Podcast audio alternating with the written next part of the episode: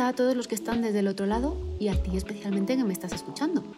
Yo soy Paula y te doy la bienvenida al podcast Sensible no débil.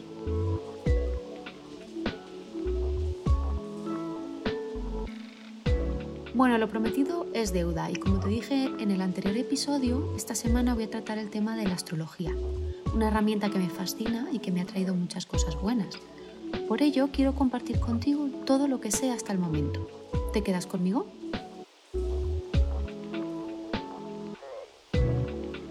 Bueno, vamos a empezar este episodio definiendo un poquito qué es la astrología evolutiva. La astrología es una herramienta de mm, conocimiento y crecimiento personal que nos ayuda y nos guía. Dicho de una forma un poco romántica, es como el mapa de tu alma, donde se encuentran todas las respuestas acerca de uno mismo. A ver, se basa en la posición de las estrellas en el firmamento en el momento del nacimiento de cada uno y en base a dónde se encuentran estas estrellas, planetas y demás, se traducen unas energías que tenemos a nuestra disposición. Estas energías nos acompañan durante toda la vida, pero nosotros siempre vamos a tener la capacidad de tomarlas o dejarlas en cada hora, minuto y segundo de nuestra existencia. Vamos, que no hay nada escrito a fuego.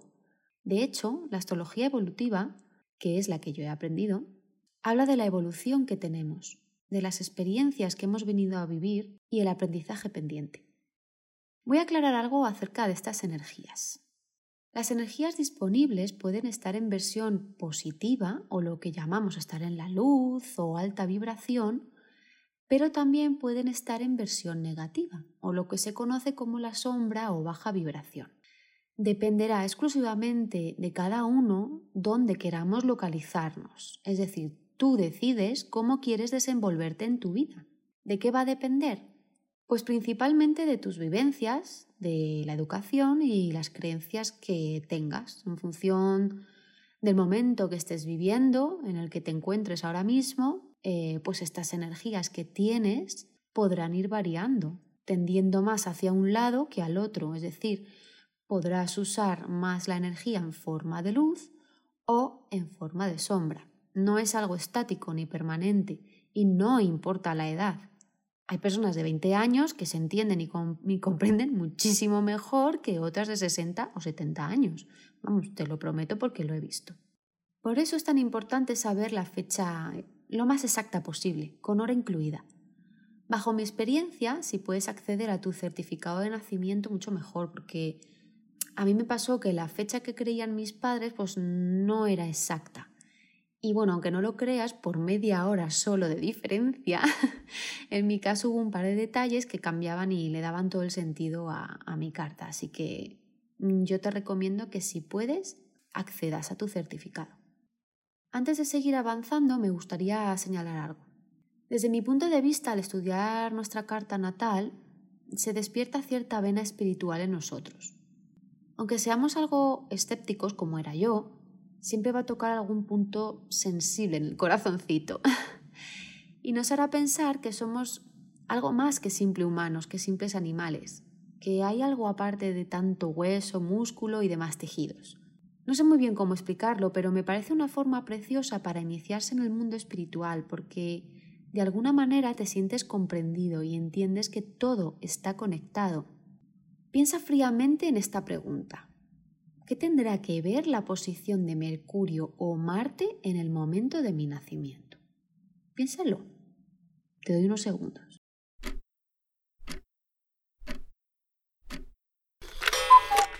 Pues lo curioso es que sí tiene que ver. Cuando interpretas la carta lo ves, lo entiendes. Y cuando esto pasa, empiezas a aceptar que hay cosas que no se pueden explicar científicamente y que nosotros no lo sabemos todo. Bueno, voy a explicar ahora qué no es la astrología, porque aquí hay bastantes dudas. La astrología evolutiva no es la predicción del horóscopo. Aunque podemos entender patrones de comportamiento y pues más o menos elucubrar sobre lo que puede pasar si actuamos desde cierto punto de vista, jamás podremos saber los hechos que nos van a ocurrir a ciencia cierta. En plan, pues yo qué sé, tal día, tal hora, no cruces el paso de cebra que te van a atropellar. Eso no existe. Con esta herramienta hay una premisa clara, y es el libre albedrío. Debido a que se basa en energías específicas para nuestra persona, somos libres de elegir cuáles tomamos y cuáles no. Repito, no es una lectura del futuro, sino una herramienta de conocimiento personal que te ayuda a entenderte un poco más y, si así lo quieres, modificar lo que no te gusta tanto. Pero tú decides. A ver, voy a explicarte brevemente la estructura de una carta natal. Se compone por una serie de esferas que representan los signos, las casas y los planetas. En función del software que utilices para conseguir tu carta natal, unas esferas estarán más fuera de la carta natal o más dentro. Pero básicamente siempre vas a encontrar una parte en la que se muestran los signos, otra parte en la que se muestra la posición de los planetas y otra parte en la que se encuentran las casas donde van a afectar estos signos y planetas. ¿Qué significan los signos? Bueno, los signos del zodiaco son arquetipos de energía que nos hablan del cómo, es decir, cómo se desarrolla y utiliza la influencia energética en cada persona. Te recomiendo que para que entiendas esto un poquito mejor, escuches el podcast de mi compañera Lidia, que se llama Descifrando la Astrología. Ella es especialista en entender los detalles y la verdad es que lo explica a la perfección. Una cosa sí quiero dejar clara somos mucho más que el conocido horóscopo de las revistas del corazón. Esto es importante destacarlo porque eh, normalmente solemos conocer nuestro signo solar, que es el que corresponde con el horóscopo. Pero la carta natal incluye nueve planetas, entre comillas, un asteroide y cinco puntos estelares principalmente. Aunque bueno, es verdad que luego cada astrólogo decide con qué elementos quiere trabajar, pudiendo quitar o poner estos puntos, digamos, en su interpretación. Entonces, con toda esta cantidad de energías moviéndose, espero que entiendas que no podemos definirnos solo con el signo solar, es que es quedarse realmente cortos. De hecho, mucha gente se identifica más con el ascendente que con el signo solar. A mí, por ejemplo, me pasa que no me identifico mucho con el arquetipo de Escorpio, que suele comentarse como en plan súper sexual y vengativo. Pues mira, precisamente esas dos cosas, pues yo no me identifico mucho con ellas. Lo que quiero que entiendas es que el ser humano tiene una riqueza tremenda dentro de sí, por lo que no podemos etiquetarnos solo con un arquetipo del zodiaco. Vamos a ver ahora qué significan las casas. Las casas en la carta natal se representan con unos números que van del 1 al 12, y cada uno se relaciona con un ámbito de la vida, es decir, nos habla del dónde. ¿Dónde se integra la energía de Tauro, por ejemplo, o en qué área de la vida manifiesto la energía de Libra, o en mi área de comunicación cómo me expreso, cómo aprendo. A su vez, las casas se verán afectadas en función de los planetas y los signos donde se alojen. Por último, vamos a ver eh, qué significan los planetas. Bueno, aquí vamos a hacer un gran matiz, lo veo muy necesario para que no haya confusiones. A ver, en astrología se denomina planeta a los cuerpos celestes o puntos matemáticos que estudiamos, de modo que aunque el Sol sea una estrella y la Luna un satélite, los llamaremos igualmente planetas. Seguramente esto venga de la antigüedad, cuando pues no se sabía bien la diferencia exacta entre los cuerpos estelares. Y es que la verdad que la astrología lleva muchos siglos con nosotros, aunque apenas se hable de ello. Es una herramienta ancestral como suele definirla así mi profesora. Los planetas nos hablan del qué, es decir, las características de nuestro ser como humanos. Por ejemplo, pues la forma de aprender, la forma de luchar, la forma de mostrarnos hacia los demás, etc. Si todavía estás un poco perdido o perdida, no te preocupes porque cuando se realiza una lectura de la carta natal, todo cobra mucho sentido. Y te preguntarás, ¿de qué me sirve a mí saber las posiciones de los planetas en las casas y en los signos? Bueno, esto es muy curioso. Resulta que cuando alguien de fuera, pues que no conoces de nada, te empieza a describir y parece que sabe cosas de las que tú todavía no te habías percatado, pues ocurre algo. Magia. Saber las posiciones es como observar tu engranaje interno, como un motorcillo, ver cómo las manecillas y las ruedas se van moviendo y encajando unas en otras. En definitiva, entiendes tu mecanismo, sabes cómo funcionas. Probablemente te pase que te sientas identificado o identificada con la lectura, incluso que algunos patrones que conocías pero no identificabas del todo cobren más sentido, los veas con más nitidez. Cuando esto pasa, empieza lo bueno, porque a partir de ese momento podrás decidir con mayor conciencia cómo quieres actuar y qué energías quieres utilizar. Y aquí viene una pregunta, ¿qué pasa si no me identifico con la lectura de mi carta? Bueno, bajo mi punto de vista, aquí pueden ocurrir dos situaciones. La primera es que principalmente puede deberse por un error en la fecha de nacimiento, así que asegúrate que la has enviado correctamente. Si aún así la has enviado bien, es la que te han comunicado, pues puede ser que algún dato no sea correcto. Por ello es mejor que cojas la información que viene en tu partida de nacimiento, como te comentaba antes. Y es que a veces los padres se ponen nerviosos y no recuerdan con claridad el momento exacto del parto. Tú imagínate, yo lo veo súper normal. Si no recuerdo mal, creo que todas las partidas desde el año 50 en adelante están digitalizadas y se pueden acceder a ellas a través de la página web del Ministerio de Justicia. Os pongo la dirección en los detalles del podcast para que podáis acceder si así lo necesitáis. Otra de las posibilidades es que si has revisado la fecha y todo está en orden, pero todavía no te ves identificada, es que quizá no estás siendo consciente todavía de alguna parte de tu esencia o directamente te niegas a verlo. No pasa nada, incluso así habrás avanzado porque llegará alguna situación en la vida que te lo recuerde y entonces lo asociarás. Dirás, ¡uh! Mm, esto me suena. Cuando esto te pase, porque te pasará seguro, podrás eh, releerlo para entenderlo mejor. Por último, quiero comentar que las energías entre casas, planetas y signos están muy relacionadas. De esta forma, Marte Aries y la casa 1, por ejemplo, comparten una energía de acción, impulso e iniciativa. Por ello, existe una complejidad para entender y descifrar los secretos de una carta natal. Un software puede decirte básicamente lo que significa una posición muy concreta en tu carta natal, pero solo con eso se queda un poco escaso. No es tan fácil la cosa. Pero ahí entramos los astrólogos, ya que damos un sentido al conjunto de la lectura. Cada astrólogo pondrá pues sus conocimientos, experiencia e intuición para interpretar de forma muy personalizada la carta de cada persona. Y es que aunque dos personas tengan las mismas posiciones, no se van a comportar de la misma manera. Y aquí llegamos al siguiente punto. ¿Qué pasa con los gemelos? bueno, pues esto es algo curioso y tiene que ver con la complejidad humana. El caso es que, como te comentaba, todos podemos elegir libremente qué energías tomamos en cada momento de nuestra vida. Los gemelos compartirán algunos puntos, es decir, se comportarán de la misma forma en determinadas situaciones, pero en otras elegirán manifestar energías diferentes y por tanto tomarán decisiones diferentes. Es por esto que su personalidad variará en función del entorno y de cómo lo interpreta cada uno, pareciéndose o diferenciándose entre sí, y esto ya ocurre desde bien pequeñitos. Y vamos con otra pregunta importante. ¿Qué pasa si no sé mi hora de nacimiento? oh. Bueno, no pasa nada en realidad, no es el fin del mundo. También se puede hacer un estudio de la carta natal sin conocer la hora exacta. Lo que pasa es que elementos como el ascendente o las casas donde se encuentran los planetas no se sabrán.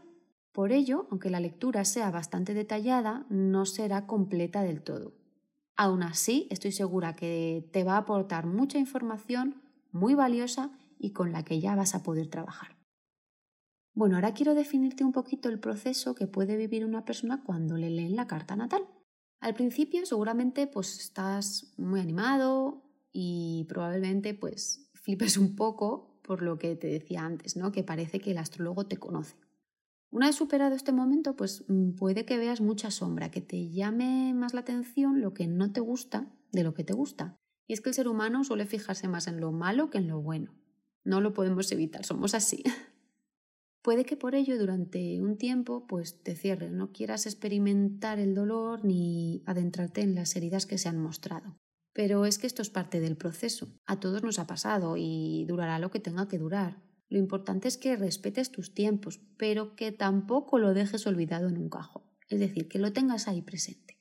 Luego, cuando te encuentres preparado o preparada y hayas asumido aquello que te cuesta ver en ti, probablemente adquieras una nueva perspectiva. Empiezas a entender que donde hay dolor hay una posibilidad de aprendizaje. Cuando aceptas tus sombras empiezan a dolerte un poquito menos, ya que no te controlan de la misma manera. Seguramente en este paso empieces a observar toda la luz que existe en ti, lo que antes no estabas viendo. Lo malo ya no es tan malo y te abres a experimentar todas tus capacidades. Vas probando y sobre todo descubriendo tu auténtico potencial. Por eso creo firmemente en esta herramienta, porque si se toma en serio puede cambiar nuestra forma de interpretar el mundo, nos da el poder. Bueno, vamos ahora con las batallitas de la abuela cebolleta. y bueno, te voy a contar un poquito mi experiencia, pues esto con la astrología. Y quiero empezar con la lectura que me hicieron a mí. Fue hace más de un año ya y un poco después ah, de mi vuelta de Bali, ese viaje que me cambió la vida. Para que me entiendas mejor, te contaré que por aquel entonces yo me conocía muy poco. Había empezado el proceso de crecimiento personal, pero todavía me quedaba, y aún ahora me queda, mucho por andar. Entonces me ocurrió una cosa curiosa. Eh, yo dudaba de todas las capacidades de mi carta natal, toda mi luz. Pero sin embargo me sentía bastante identificada con mi sombra. Decía, ah, sí, sí, esto es verdad. Esto me hizo pensar porque la astróloga me estaba diciendo unas cosas en, que, en las que yo jamás había caído. Concretando un poquito, te cuento que, bueno, yo tengo mucha energía en la casa 5. La casa 5 se relaciona con el área de la creatividad, la diversión, el amor, entre otras cosas, y yo tengo ahí cinco planetas metidos a cascoporro que afectan mucho a cómo vivo esa área de mi vida, entre otros el Sol y la Luna, que son bastante importantes. Pero la cosa es que todo ese potencial no lo estaba canalizando adecuadamente. Estaba bastante perdida. Y por otro lado, también tengo mucha energía de Escorpio, también con cinco puntos astrológicos importantes ahí en el signo. Lo que pasa es que Escorpio es un viejo conocido, ya le tengo calao, y su sombra la tenía más vista. Entonces esta parte me sonaba más, aunque esto no implica la verdad que fuese capaz de entender pues, todos los matices y consecuencias. La verdad que la lectura me ayudó muchísimo a asimilar lo que mi alma me estaba pidiendo. Pero la verdad es que esta primera lectura se me quedó algo cortita. Yo quería más. Entonces fue cuando empecé el curso de astrología en la escuela de astrointuición, como te conté en el episodio pasado. Te recomiendo que lo escuches si no lo has hecho todavía, pero después de terminar este, ¿vale? el caso es que, en pocas palabras, Mm, esto sí que fue un verdadero viaje, porque me metí de lleno a entender en conjunto toda mi carta. Claro, nadie mejor como uno mismo para entenderse a la perfección. Algunas partes de la lectura y de la comprensión de mi carta pues me gustaban más que otras, ¿cómo no? También me sentí bastante vulnerable en ciertos momentos y también sufrí mis bloqueos. Aunque la verdad que por poco tiempo, porque intento siempre resolver estos, estas situaciones lo antes posible. En otras partes de la carta, pues mm, me gustó bastante más y me sentía preparada pues para asumir su energía de forma muy real. Vamos, que cada vez era más consciente de mis capacidades. Pero te voy a contar una cosa muy curiosa que me pasó al terminar la certificación, por si te puedes sentir identificado o identificada. La verdad es que me encantaba mi carta. Veía todas las posibilidades que en ella residían, pero, chica, pues es que no era capaz de fusionarla conmigo que no me sentía súper conectada, era como si fuese otra persona, no yo. Entonces, mm, con este bloqueo importante, pues ya no me quedó otra opción más que tener fe y creer que lo que está ahí plasmado está también dentro de uno mismo, en este caso dentro de mí. Esa es la clave de todo. Decidí que si me sentía tan de acuerdo con la sombra, ¿por qué no lo iba a estar con la luz? Es que es absurdo, ¿no crees? Ese sin duda ha sido el paso más importante que he dado al estudiarme y el que me ha permitido llegar hasta aquí y crear este canal de podcast. Pero no creas que este es el final. La carta natal se sigue interpretando continuamente, porque uno mismo decide en función de su contexto las energías que va tomando y por tanto no es algo estático y definitivo. Por eso sigo aprendiendo porque sigo evolucionando. En fin, nada me haría más ilusión que escuchar tu proceso, cómo te ha ido a ti en tu lectura de la carta natal. Puedes escribírmelo en los comentarios del post en Instagram. Recuerda, arroba sensible no débil. Y débil va con V, no con B. Y si todavía no te han realizado una lectura de tu carta natal, puedes escribirme un privado para que te informe de mis servicios y tarifas sin compromiso. Estaré encantada de ayudarte. Bueno, pues hemos llegado al final. Ya sabes que si te has acordado de alguien al escuchar el podcast o crees que le puede servir, no dudes en recomendarlo y reenviarlo porque, como siempre digo, compartir es vivir. Espero de corazón que toda esta información te haya gustado y te sirva. Nos vemos la semana que viene. Adiós.